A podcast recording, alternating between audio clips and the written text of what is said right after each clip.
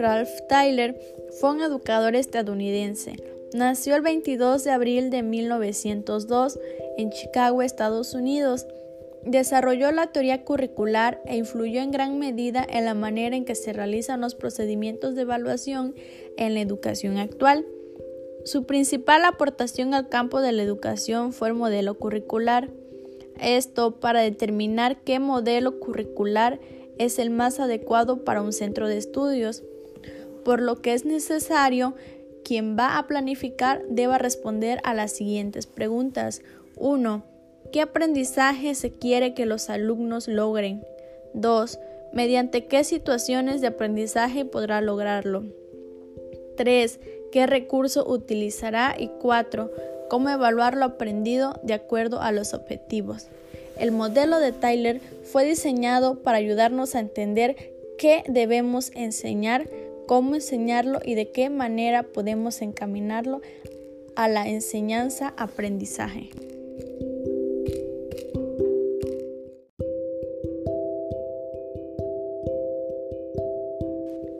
Hilda Taba. Hilda Taba fue una educadora y una investigadora del diseño curricular.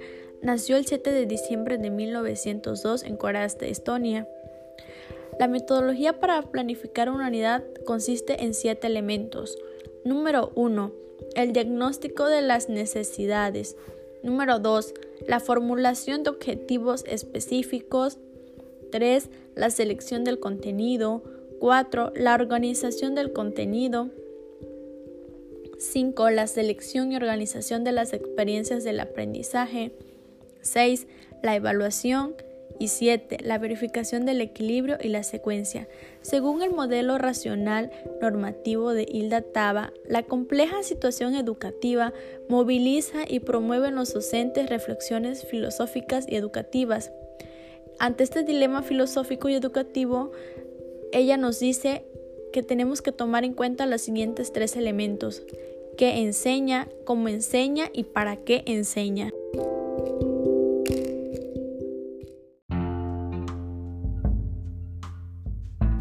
José Jimeno Sacristán nació en la Vilueña, España, en 1947.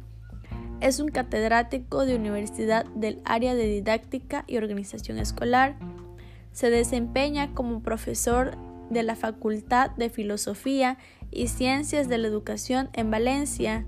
Es un pedagogo e intelectual crítico muy comprometido con la modernización, la innovación y la mejora de la educación. Este sistema requiere el seguimiento de cuatro etapas básicas. 1. Un diagnóstico previo. 2. La elaboración de un plan. 3. Su ejecución. Y 4. La evaluación. José Jiménez Sacristán propone considerar tres elementos fundamentales dentro del currículum, como la materia, el docente y el alumno, que pueden ser concebidos como el triángulo del acto educativo dentro del cual se desarrolla el proceso de enseñanza-aprendizaje.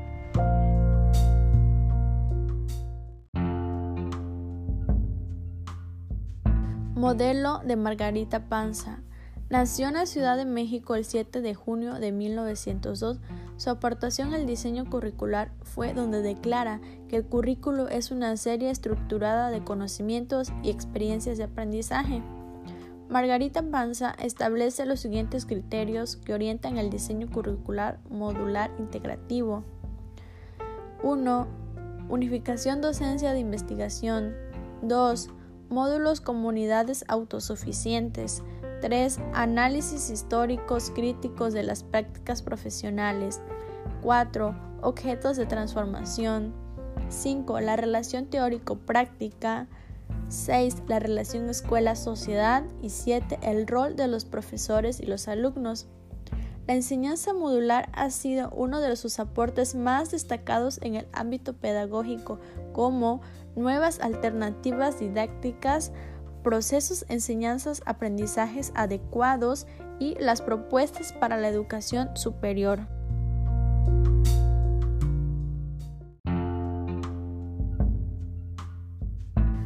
Modelo de Ángel Díaz Barriga. Nació el 17 de enero de 1949 en la Ciudad de México. es un reconocido profesor e investigador de nacionalidad mexicana destacado por su trabajo dentro de las disciplinas humanísticas, tanto por su contribución a la lengua como en su ardua labor docente. Sus principales aportaciones en el campo de la investigación se ubican en tres ámbitos, la didáctica, el currículo y la evaluación educativa.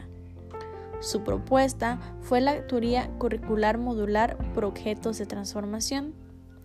Ángel Díaz Barriga propone abandonar el modelo de la evaluación individualizado y pasar a uno de vinculación social, un modelo muy similar al argentino, donde los profesores evalúen a los alumnos en lo que realmente vieron en el plan de estudios.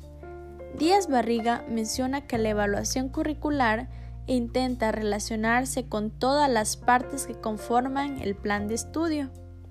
Esto implica la necesidad de adecuar de manera permanente el plan curricular y determinar sus logros. Para ello es necesario evaluar continuamente los aspectos internos y externos del currículum.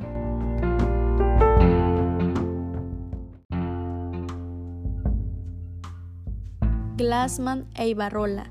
Su enfoque tecnológico sistemático es abordado a través de una propuesta donde buscan articular la propuesta de Tyler y de Taba en el contexto de América Latina.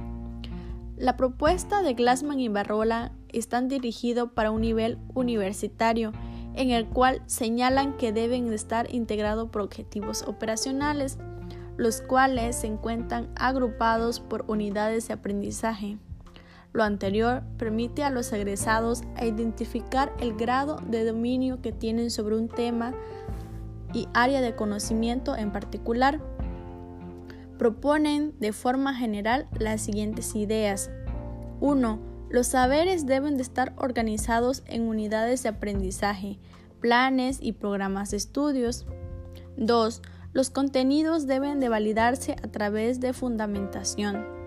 3. Las asignaturas deben de estar relacionadas. Y cuatro, los objetivos son una clara manifestación de cambios que deben presentarse a los estudiantes. Asimismo, destacan cuatro etapas. En etapa 1 es el diseño de objetivos generales, como los planes de estudios. Etapa 2, la operación de los objetivos generales. Etapa 3. La estructuración de los objetivos intermedios.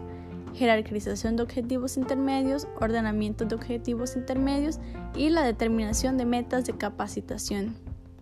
4. Evaluación de plan de estudios, como la evaluación de plan vigente, evaluación del proceso de diseño y la evaluación del nuevo plan.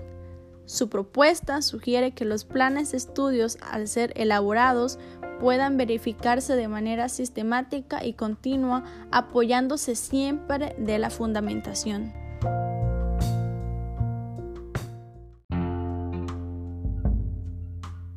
C. Antonio Arnaz nació en Guayaquil en 1868. Fue un narrador, profesor y periodista ecuatoriano. Este autor postula una metodología de desarrollo curricular que ha tenido amplia difusión en las instituciones educativas de nivel superior, la cual consta de las etapas siguientes. 1. La elaboración del currículum que divide en las fases. Formulación de objetivos curriculares, elaboración de plan de estudios, diseño del sistema de evaluación, elaboración de cartas descriptivas para cada curso. Y 2 Instrumentación de la aplicación del currículum, considerando el entrenamiento de los profesores, los recursos didácticos y los ajustes al sistema administrativo. 3. La aplicación del currículum. 4. La instrumentación del currículum. 5. La evaluación del currículum. El sistema de evaluación, las cartas descriptivas del plan de estudio y los objetivos curriculares. Es evidente que la influencia del enfoque sistemático en esta propuesta metodológica es de los pocos autores que incluyen explícitamente la capacitación docente y la especificación de un perfil del egreso en términos de objetos terminales. Su visión de la evaluación curricular se restringe a elementos internos, dejando de lado el análisis de la posible repercusión social del egresado.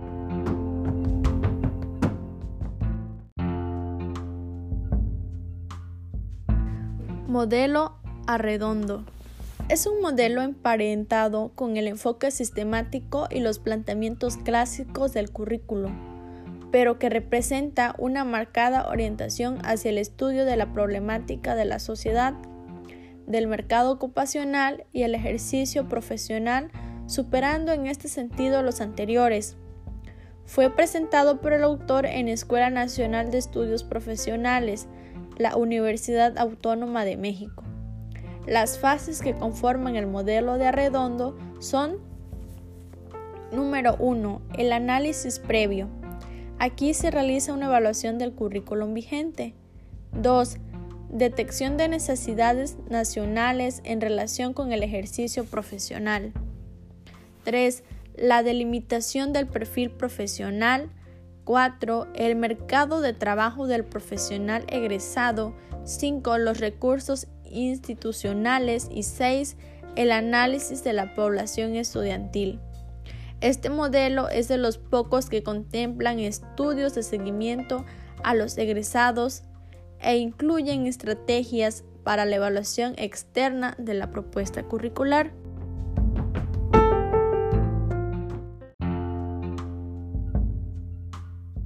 Modelo de Johnson. Johnson considera que el aprendizaje se produce a medida que los alumnos se ven implicados en el programa de enseñanza.